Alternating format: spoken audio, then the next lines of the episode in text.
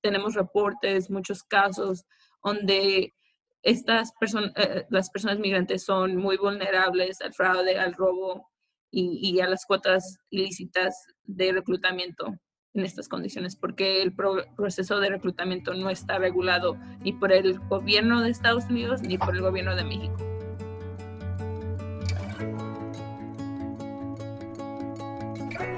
De sol a sol, acompañando el trabajo rural de la comunidad latina migrante.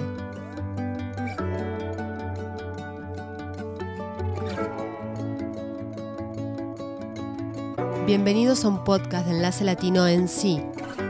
Esto es De Sol a Sol, episodio número 8, El Camino.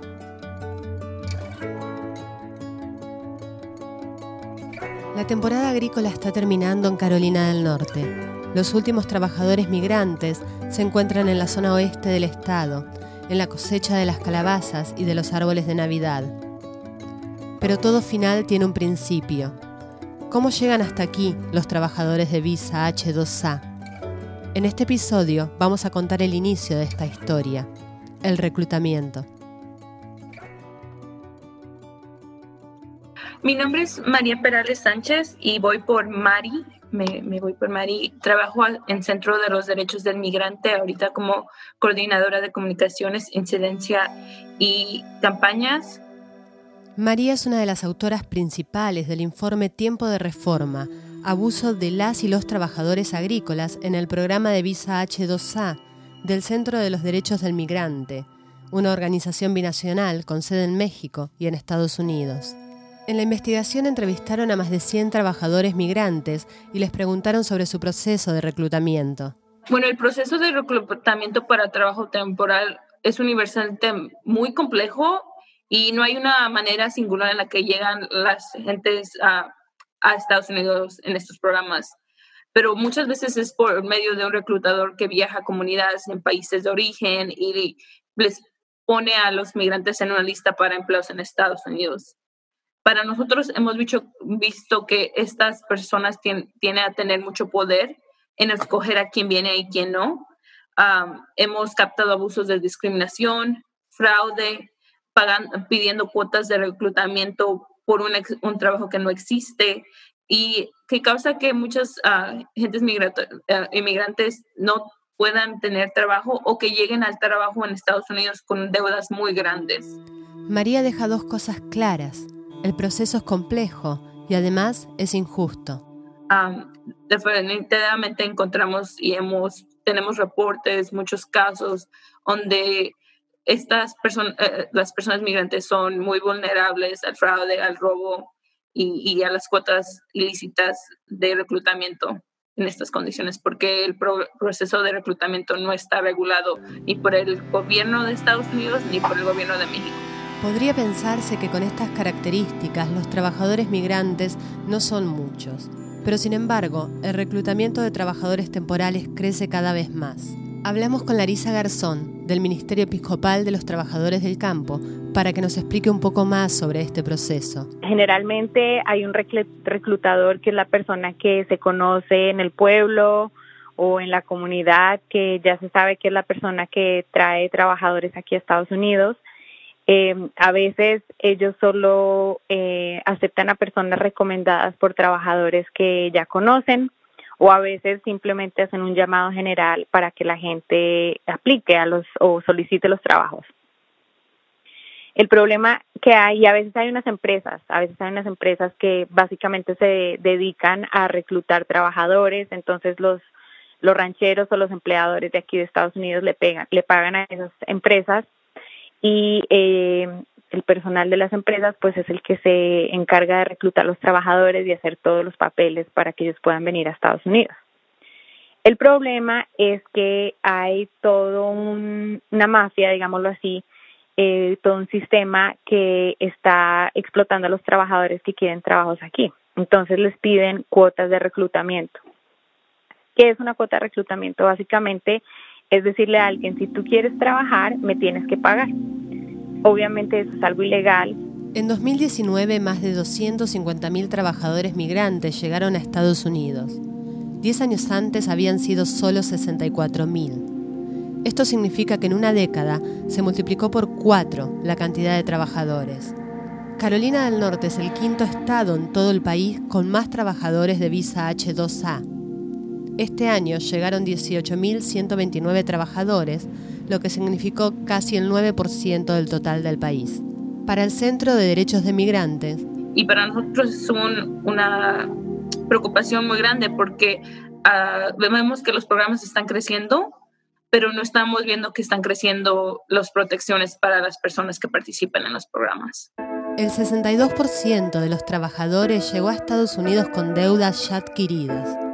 Es decir, que tuvo que pedir préstamos para financiar su viaje, y eso incluye muchas veces cuotas de reclutamiento, tarifas de colocación y los costos del mismo viaje.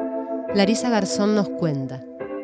Puede ser una cuota de reclutamiento de 300 dólares, como puede ser una cuota de reclutamiento de 3.000 o de más dinero. Estas cuotas eh, básicamente se le piden a las personas que las paguen antes de venir aquí a Estados Unidos o algunas veces eh, se les se les cobran una vez ya estén trabajando. El problema es este, eh, las personas van generalmente pues no tienen el dinero para la cuota de reclutamiento entonces, las personas eh, muchas veces piden préstamos de altos intereses o empeñan su terreno o empeñan su casa o empeñan alguna cosa de las que ellos son dueños para poder tener ese dinero y poder venir acá. Es como, ellos lo ven como una inversión, una inversión porque se supone que una vez llegando aquí, eh, ellos van a poder recuperar ese dinero con los sueldos de su trabajo. El abuso empieza en el reclutamiento y persiste durante el trabajo, donde los derechos de los trabajadores son pocos. ¿Qué se puede hacer frente a esta realidad? Hemos y estamos siendo abogando por una necesidad que los gobiernos se hagan, específicamente el de Estados Unidos, se haga cargo de estos abusos. Cuando los, la gente migrante es defraudada, y están pagando por trabajos que no existen, muchas veces no hay una solución para sus casos. Lo que nosotros estamos haciendo es prevenir, pero nos gustaría que haya una manera de regular, una manera que enforce estas protecciones para la gente migrante. Para Larisa Garzón no existen muchas esperanzas, al menos en el corto plazo. Pues yo no veo que haya muchas soluciones o muchas alternativas para los trabajadores. ¿Por qué? Porque si tú vives en un pueblito, no sé, digamos que en una comunidad en Chiapas, tal vez el único reclutador que se conozca es el señor Pedro y el señor Pedro resulta que él pide cuotas de reclutamiento y no hay más, no hay más reclutadores, o sea, no es como que sea un proceso que tú puedes decir que es fácil conseguir a un reclutador y es fácil conseguir un trabajo aquí. De verdad es como la suerte de ver qué reclutador llega a, al, al pueblo o a la comunidad o con cómo lo contactas si tienes alguien que lo conoce. No es un proceso como abierto, como accesible a todos. Entonces, mientras siga siendo así, pues va a ser un sistema corrupto realmente. Y, y creo que eh, en ese en ese campo eh, el gobierno de los países donde se están reclutando los trabajadores también tendría que tomar acción. La visa H2A o visa de trabajo en agricultura es una visa ligada a un solo empleador. Esto significa que el estatus migratorio del trabajador depende 100% de ese empleo. Si la persona pierde el empleo, también pierde su estatus migratorio.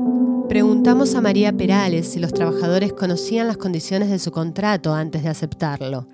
Pues en teoría esa sería la, ah, situación perfecta o siquiera revisar los contratos, pero hemos encontrado que a veces muchas personas ni siquiera están recibiendo los contratos en una lengua de la que ellos hablan. Tal vez el contrato solo está en inglés. y muchos de ellos, eh, eh, estas personas, hemos escuchado que sus reclutadores no les dicen ni cómo va a ser el, viaje a Estados Unidos durante la pandemia. ¿Qué pueden hacer los trabajadores para no ser engañados? Antes de, todo, siempre le pedimos a la gente que se contacte con el equipo de CDM, particularmente si le están pidiendo un cobro o le están diciendo que les van a cobrar una cuota por reclutamiento, que se contacte con nosotros antes de que entreguen ningún dinero a una cuenta rara. Tras una temporada marcada por el coronavirus, la vuelta a casa también es difícil. Pues en resumen el 2020 fue algo difícil. Ahorita muchos de los trabajadores se están preparando para irse, algunos les fue mejor que a otros y bueno, para ellos es una ilusión muy grande volver a estar con sus familias, volver a regresar. Yo sé que eh, muchos de estos señores pues se pagan su propio, propio transporte y sus propios gastos para ir a la casa, entonces a veces nos llaman a pedirnos ayuda para el bus o a veces es más barato un avión. Entonces, en algunas ocasiones cuando se han tenido fondos pues se les ayuda. Y bueno, eh, yo creo que todos se van con la esperanza de que el próximo año las cosas sean mejor y nosotros también tenemos esa esperanza. Para terminar, contamos con la experiencia de un trabajador rural que ha preferido mantenerse en el anonimato. Nos cuenta cómo se sintió este año. El testimonio fue obtenido gracias al Ministerio Episcopal de los Trabajadores del Campo. Nunca nos fueron a hacer la prueba, ni el empleador fue a ver cómo estábamos, cómo nos sentíamos, qué estábamos haciendo, nos sentimos olvidados. Íbamos a las tiendas y como nos exigían las mascarillas para entrar a alguna de ellas, pues una vez tuvimos que fabricar una con una bolsa de plástico.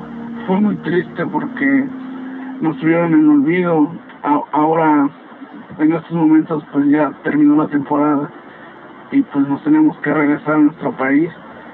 Ah, no hicimos lo que teníamos pensado, no, desgraciadamente no nos fue muy bien porque pues de hecho este año los patrones plantaron yo creo ni un 70% de lo que siempre cada año con año estaban plantando. Para nosotros es muy triste porque pues por un momento nos vamos con uno en la garganta porque sentimos que no somos uh, una prioridad para, para muchas personas.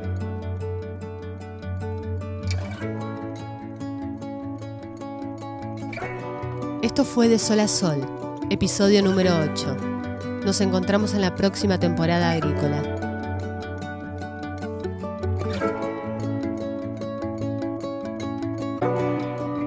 Sol a Sol es un podcast de enlace latino en sí, escrito y producido por Patricia Serrano y David Miller. La dirección y producción ejecutiva es de Paola Jaramillo y Walter Gómez. Nos acompañan Raúl Ramos y Paula Schogler. Pueden comunicarse con nosotros para dejarnos sus consultas o dudas y trataremos de responderlas en el podcast. Mándanos tu pregunta por WhatsApp al 919-520-5159.